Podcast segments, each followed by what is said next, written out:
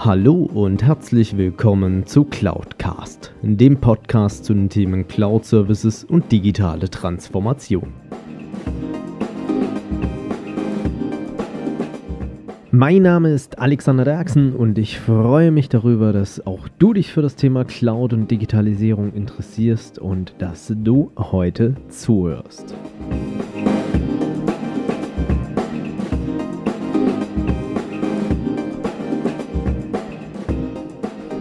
Ja, hallo zusammen und herzlich willkommen zu Teil 2 des Interviews mit Robert Sieber. Für alle, die Teil 1 noch nicht gehört haben, unten in den Show Notes findet ihr entsprechend den ersten Teil dieses Interviews oder alternativ könnt ihr auch, falls ihr das Ganze mit Bild haben möchtet, dieses Interview auf YouTube anschauen. Unter youtube.cloud-cast.de findet ihr auch das entsprechende Bewegtbildmaterial. Ansonsten will ich nicht weiter groß drum herum reden und wünsche euch damit viel Spaß bei Teil 2 des Interviews mit Robert Sieber.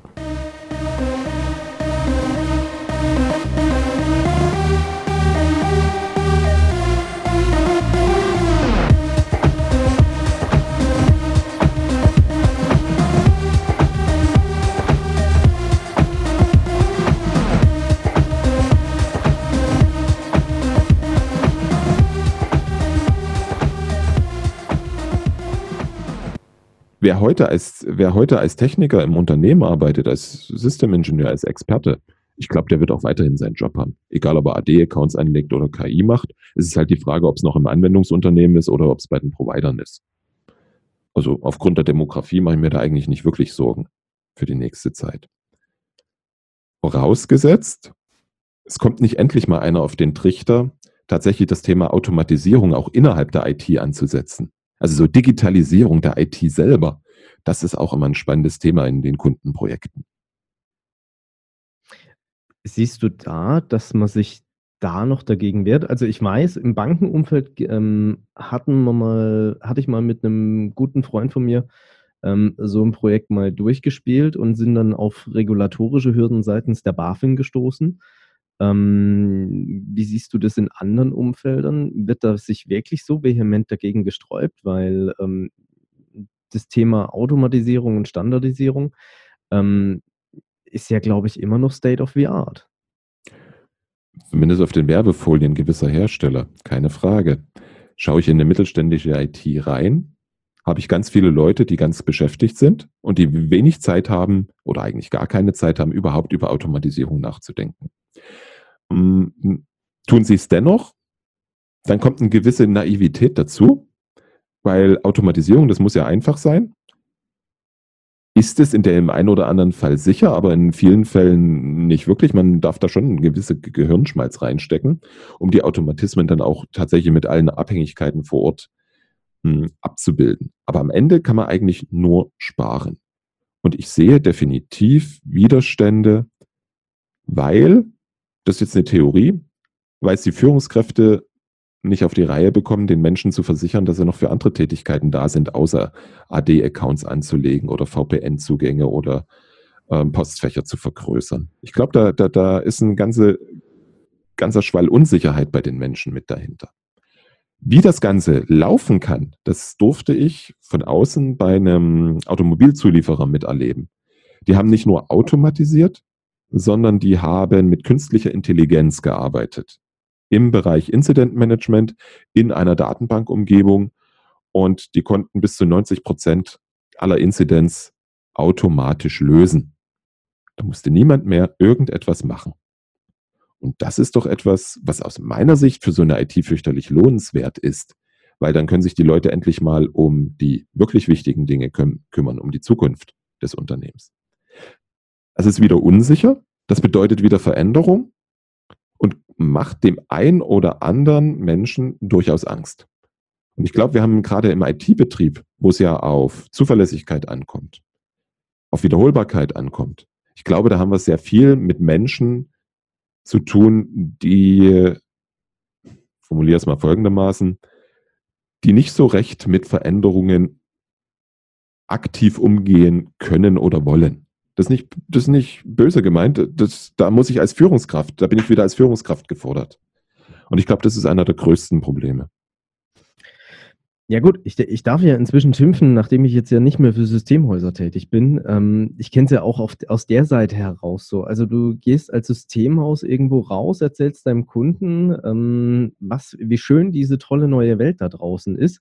Und intern schrubbst du irgendwie mit einem zehn Jahre alten Server durch die Gegend, guckst, dass du die Bandbreite irgendwie für noch ein paar publige 50 Euro hochgedrückt kriegst, um einigermaßen gescheit arbeiten zu können. Und das war's. Also ähm, da ist es ja genauso. Also ich will es mhm. mhm. persönlich so, wenn jemand, ähm, wenn ein Kunde sagt, er möchte, also beziehungsweise war auch immer mein persönlicher Aspekt auf der Seite heraus. Ich habe die Lösung verkauft, die wir auch selbst eingesetzt haben.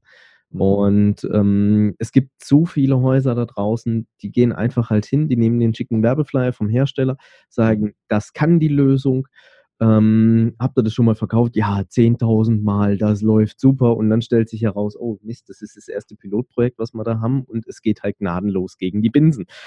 Ähm, also ich habe da auch nie was konservativ, also ich habe so viel Konservativität auch in dieser Systemhauslandschaft da draußen entdeckt, mhm. ähm, wo ich auch persönlich vielleicht sage, Leute, denkt einfach bitte mal weiter. Ich glaube, das hat einen anderen Grund. Ich habe ja auch mal im Systemhaus gearbeitet. Ähm, ich stelle eine Theorie auf. viele Systemhäuser sind heute noch Inhaber geführt. Die haben ein gewisses Alter, 10 Jahre, 25 Jahre, 25 Jahre, 30 Jahre. Die sind in der Zeit in der Regel sehr erfolgreich gewesen. Haben gute Margen gemacht, haben gut verdient. Ähm, verdienen bedeutete bis dato im Systemhaus, ich mache ein Projekt, ich kriege Geld.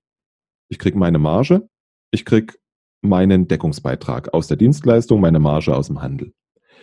Professionell Service anbieten bedeutet aber, ich investiere, ich investiere, ich investiere, habe das erste Projekt, habe das zweite Projekt, habe das zehnte, habe das zwölfte und ab dann rentiert sich vielleicht. Nicht auf die Zahlen festlegen, aber so von der Art und Weise. Das heißt, aus meiner Erfahrung sind Systemhäuser es nicht gewohnt zu investieren, beziehungsweise auf ihren Deckungsbeitrag zu warten.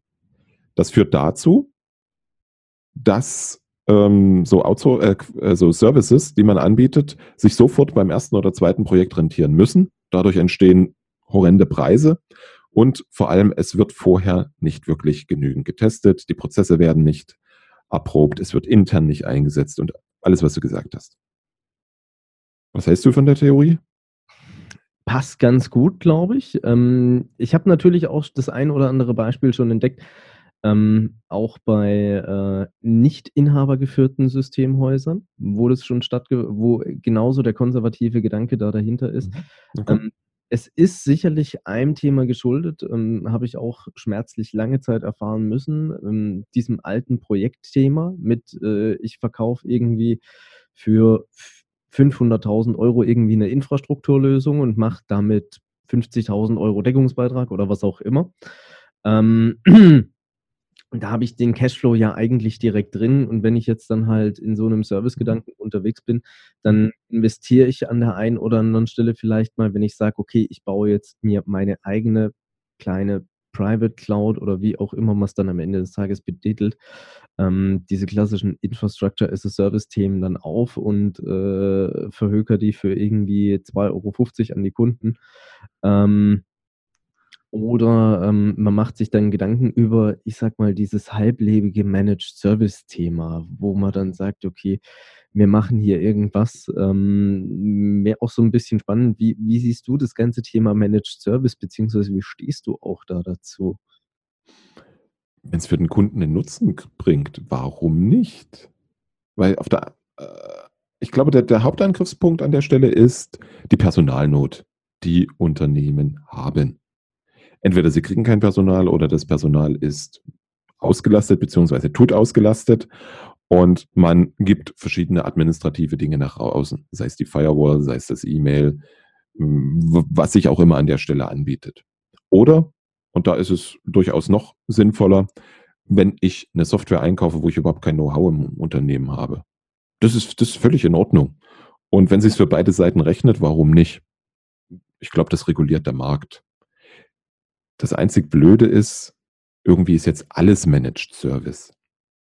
Egal was Und ja gut, das, mein Gott.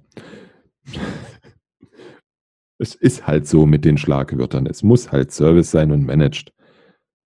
Aber kaum eine dieser, dieser Leistungen, die da rauskommen, haben jemals irgendeinen sinnvollen Service-Design-Prozess hinter sich. So richtig mit Kundenfragen und so.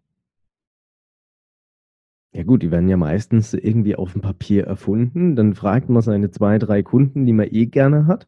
Die sagen, ja, könnte sinnvoll sein und dann wird es implementiert. Also das ist die Wahrheit, die ich dahinter kennengelernt habe. Ja, ist schön, dass man zwei Kunden fragt. Meistens weiß das Systemhaus doch besser, was die Kunden wollen. Ähm, ja, das ist klar. Ich, äh, wobei meistens, was ich erfahren habe, ja eher sowas hat bei einem Kunden funktioniert und daraus macht man jetzt ein Produkt. Weil hat ja funktioniert und äh, jetzt kann man das weiterverkaufen. Ich glaube, das ist nichts anderes als ja, verkappte individuelle Betriebsleistung für den Kunden. Man muss dem halt irgendwie einen neuen Schild geben. Mhm. Weil am Ende kommt immer, also zumindest was ich erlebt habe, immer irgendwie eine Abweichung vom Standard raus. Und dann wird wieder irgendetwas gemacht, weil auch nicht, auch nicht böse gemeint, auch nicht schlimm. Ein Systemhaus macht fast alles gegen Einwurf kleiner Münzen. Völlig in Ordnung. Aber dann, dann sollte man es nicht, ja, nicht Managed Service oder so nennen. Ja. Wie siehst du eigentlich, ähm, du hast zu Anfang des Gesprächs gesagt, ähm, du siehst das IT-Service-Management als Schlüsselposition für die Digitalisierung beziehungsweise für die mhm. erfolgreiche Digitalisierung. Mhm. Ähm, wie sieht denn dann für dich am Ende des Tages erfolgreiches IT-Service-Management aus? Also was muss ich da, sollte darin beinhaltet sein, beziehungsweise ähm, vielleicht für den einen oder anderen äh, auch nochmal so ein bisschen dargestellt, was verbirgt sich denn hinter dem gesamten Begriff IT-Service Management? Mhm. Ähm, hinter IT-Service Management, klassisch gesehen, verbirgt sich alles, was ich als Anbieter, egal ob interne IT oder Provider oder Systemhaus, alles, was ich mache, um erfolgreich Leistungen für meinen Kunden anzubieten, diese zu überwachen und diese zu verbessern. Ähm, das Wort Service Management hat zwei Worte. Und ich glaube, in der Vergangenheit haben wir uns sehr auf dieses Management fokussiert. ITIL, IT Infrastructure Library, wurde von Beratungs- und von Trainingsunternehmen schon mehrfach durchs Dorf getrieben, wird ab nächstes Jahr mit ITIL V4 auch nochmal durchs Dorf getrieben werden, ähm, hat dazu geführt, dass IT-Abteilungen noch ein wesentlich größeres Eigenleben entwickelt haben in Unternehmen und häufig darauf auf sind, ihre eigenen Prozesse zu optimieren und dabei meist den Kunden aus dem Auge verlieren. Das heißt, erfolgreiches IT-Service-Management stellt zwei Dinge in den Mittelpunkt. Einmal den Kunden und den Wert für den Kunden und den Nutzen für den Kunden. Und als zweites, und das ist das Pendant zum Kunden und seinen Anforderungen, das sind die Services. Das ist die Serviceorientierung. Es ist für mich immer wieder spannend in Projekten, wenn ich am Anfang damit beginne, die, die Leute einfach mal zu fragen, was sie in den letzten Tagen so an Serviceerlebnissen hatten. Und dann mal frage, wie habt ihr die empfunden? Warum habt ihr die so empfunden? Und wir dann einfach mal den Schwenk rüber machen zur IT und den Leuten dann irgendwie klar wird, ach du Scheiße, ja, das läuft bei uns auch alles schief. Wir sind nicht kundenorientiert. Wir sind orientiert in unseren Prozessen, in der Optimierung unserer Prozesse. Und wenn ich den Kunden und seinen Nutzen in den Mittelpunkt stelle, stelle dann muss ich ein bisschen davon abweichen, so rigide Prozesse zu haben. Eitel hat auch, hat auch dazu geführt, es gibt einen Incident Management Prozess. Es gibt ein Change Management, das CAP, Change Advisory Board. Das tagt nur alle vier Wochen. Das heißt, alles, was geändert wird, wartet jetzt vier Wochen. Und es muss ja alles durch das Change Management durch, aber auch wirklich alles. Das Prinzip von Standard Changes haben einige mitgelesen in den Büchern, aber leider Gottes nicht viele. Und das darf sich alles ändern, weil Digitalisierung bedeutet, Bedeutet Digitalisierung das oder? Ne, bleiben wir mal bei Kundenorientierung. Kundenorientierung bedeutet, dass ich mich als IT auf die Veränderungen im Markt und Umfeld meines Kunden, also meines Unternehmens, so schnell wie möglich einstellen muss. Weil ansonsten verdient mein Unternehmen kein Geld mehr. Wenn ich jetzt ein Jahr dafür brauche, um einen Webshop ans ERP und CRM-System anzukoppeln, dann werden andere definitiv schneller sein am Markt. Und dann werden die, die Online-Nische, die ich vielleicht heute noch habe, besetzen. So, das heißt, wenn ich den Kunden in den Mittelpunkt stelle, muss ich ein bisschen davon abweichen, dass ich alles stringent nach Prozess mache.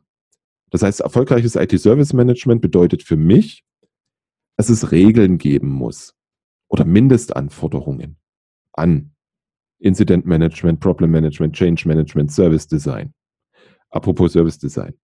Service Management bedeutet, ich brauche auch Prozesse, wie so ein Service in die IT kommt, wie so Veränderungen von Kundenwünschen in die IT kommt, wie ein Service auch wieder außer Betrieb kommt, weil ohne Service kein Service Management.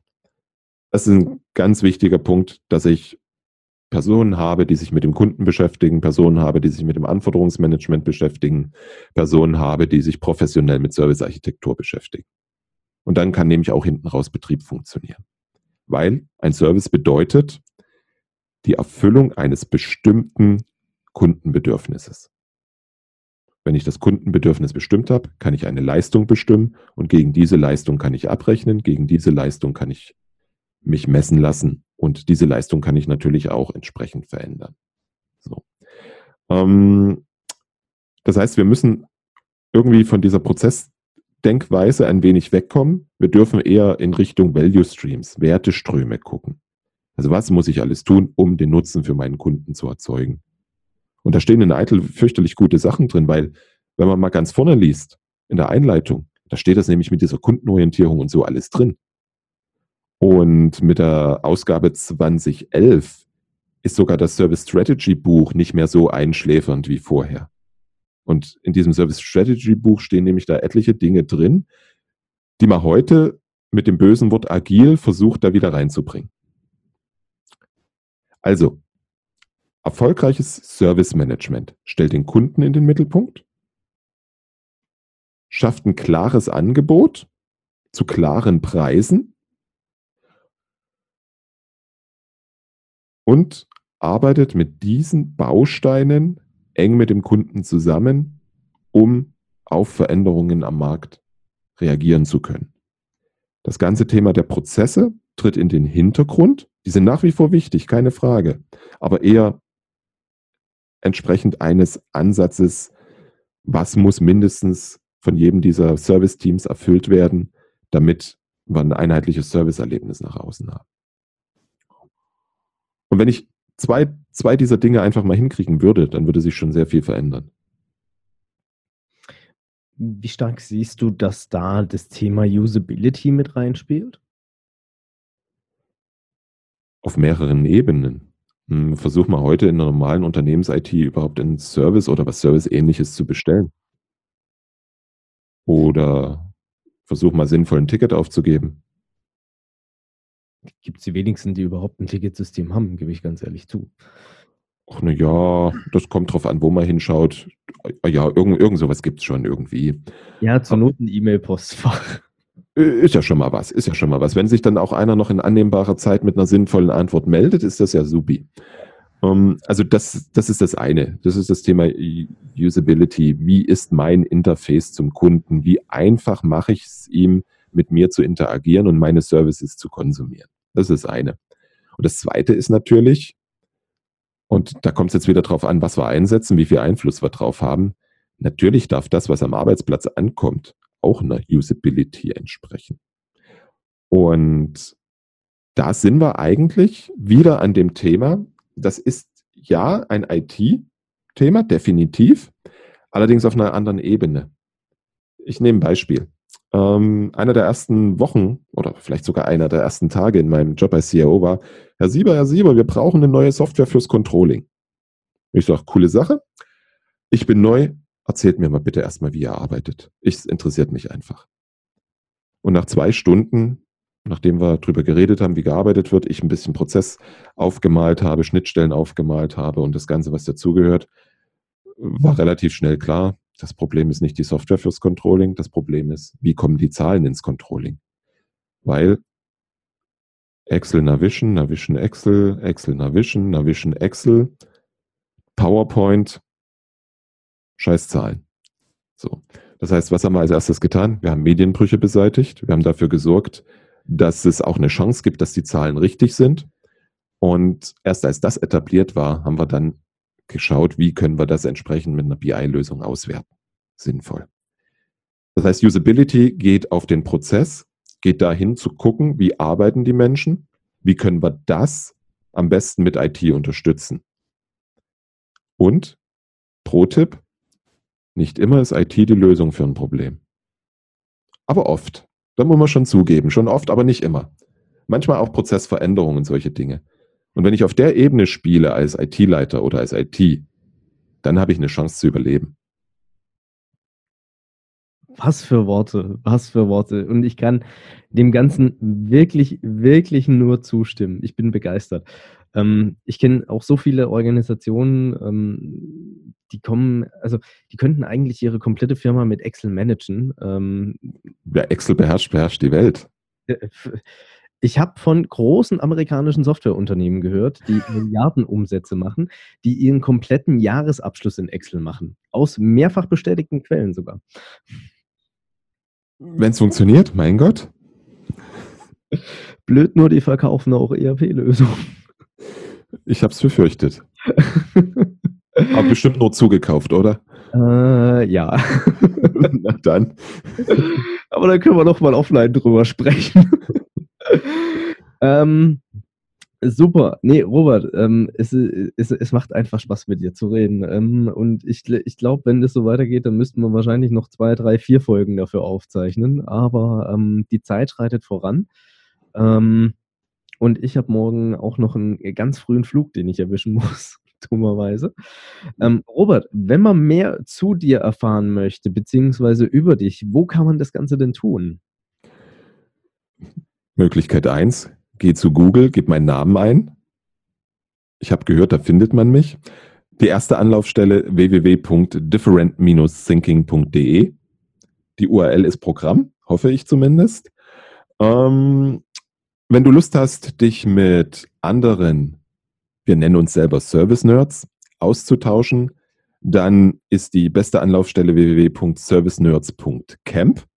Das ist ein Barcamp, was jetzt im Oktober auch wieder stattfindet. Also wir treffen uns zweimal im Jahr. Veranstaltungsformat Barcamp. So um die 40 Leute tauschen uns aus. Ich glaube, das sind die zwei wichtigsten Dinge. Auf differentthinking.de findest du den Podcast, du findest den Blog, du hast auch direkt Zugriff auf meine kostenlose Bibliothek, in der es das eine oder andere Hilfsmittel für gutes Service Management gibt. Man findet alles auf der Seite, hoffe ich. Und wenn man jetzt sagt, man möchte mit dir zusammenarbeiten, gibt es die Möglichkeit auch? Du hast ja erwähnt, du bist seit Anfang des Jahres selbstständig. Ja, natürlich gibt es die Möglichkeit. Hm, dazu gibt es auch auf differentthinking.de eine Seite, wo ein paar Dinge dargestellt werden. Mit mir arbeiten heißt die. Und wenn du erlaubst, auf eine Sache mag ich hinweisen. Es gibt jetzt ab Februar wieder das IT-Service-Katalog Bootcamp. Das ist quasi eine harte Ausbildung, geht über sechs Monate.